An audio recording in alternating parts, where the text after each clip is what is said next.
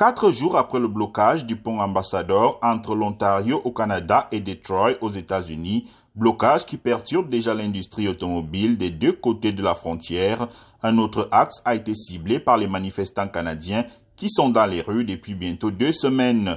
Aucune circulation n'est possible, a indiqué hier la police de la province du Manitoba, en raison d'une manifestation impliquant un grand nombre de véhicules et d'équipements agricoles à Emerson sur cet axe reliant le Manitoba au Dakota du Nord.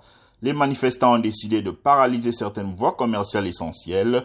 Plusieurs usines de constructeurs automobiles ont dû temporairement fermer ou fonctionnent au ralenti en raison des blocages. Le mouvement semble être dans une impasse à Ottawa. Des centaines de camions bloquent toujours les rues installées devant le Parlement et les bureaux du Premier ministre Justin Trudeau.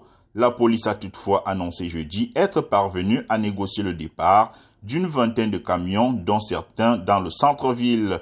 Mais la plupart des camionneurs répètent qu'ils ne vont pas bouger.